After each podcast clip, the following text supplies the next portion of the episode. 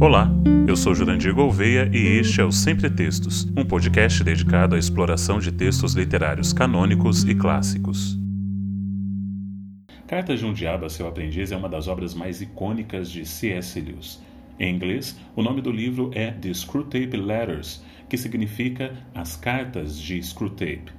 A história mostra uma série de cartas de um demônio sênior, Screwtape, a seu sobrinho, um tentador aprendiz chamado Wormwood, de modo a aconselhá-lo sobre os métodos de garantir a condenação de um homem britânico conhecido apenas como paciente. Dependendo da tradução em português, os personagens recebem nomes diferentes. Screwtape já foi traduzido como fitafuso, coisa ruim, morcegão ou mal danado. Já o Wormwood foi traduzido como absinto, que é a tradução literal, vermebile, capim ou vermelindo. O livro é uma grande sátira epistolar. Aqueles que estão familiarizados com as obras de C.S. Lewis perceberão que ele reuniu aqui muitos dos seus ensinamentos e pensamentos a respeito de amor, religião, política, relacionamentos e muitos outros temas. O autor selecionou vários princípios positivos da vida cristã e os colocou na perspectiva do diabo. Coisas que, para os cristãos, são consideradas vitórias, neste livro são tratadas como ameaças ao plano do inferno de destruir as almas. As cartas foram originalmente publicadas semanalmente no extinto jornal anglicano The Guardian e foi publicado pela primeira vez em forma de livro em fevereiro de 1942. Lewis dedicou a obra a seu amigo J.R.R. Tolkien, o autor da saga O Senhor dos Anéis. Tolkien não ficou nada feliz com a dedicação, ele leu o material e achou de muito mau gosto. Tolkien era um católico fervoroso e acreditava que não se devia fazer humor com algo tão sério e que era muito estranho se colocar no lugar do diabo para escrever sob sua perspectiva. A obra contém 31 cartas, todas escritas por Screwtape e destinadas a Absinto. Sabemos dos atos do paciente e de Absinto apenas através das reações de seu tio em suas cartas. Absinto é um diabo inexperiente que foi a uma faculdade de treinamento para ajudar a prepará-lo para tentar os humanos a pecar. Screwtape reclama, no entanto, que esta faculdade não ensinou nada a Absinto por causa de seu diretor incompetente Slug Bob.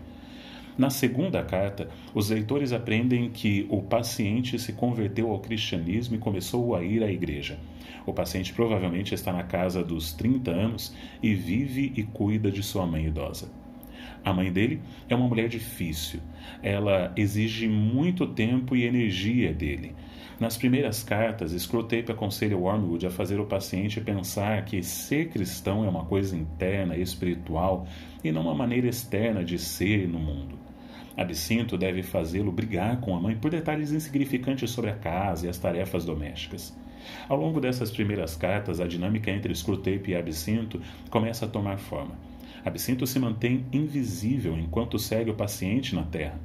Ele sussurra essencialmente no ouvido do paciente, encorajando-o a experimentar emoções negativas e a procurar distrações prejudiciais.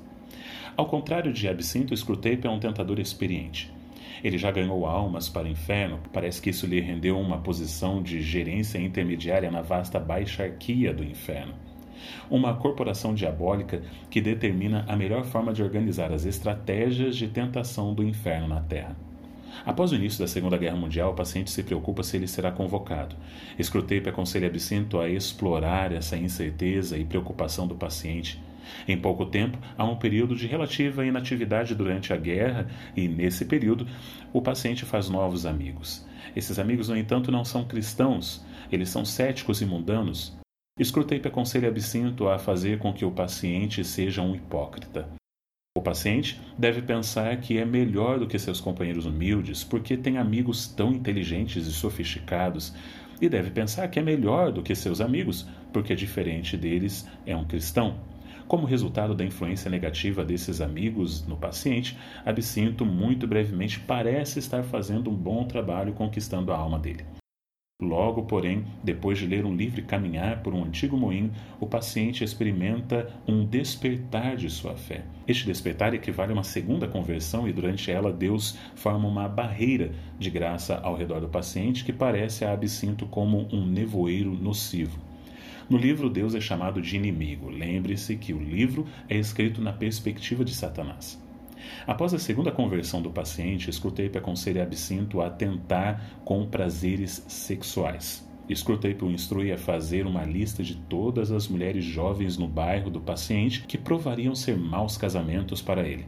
Mas o paciente se apaixona por uma mulher cristã de uma família cristã e que tem uma influência tremendamente positiva na sua vida.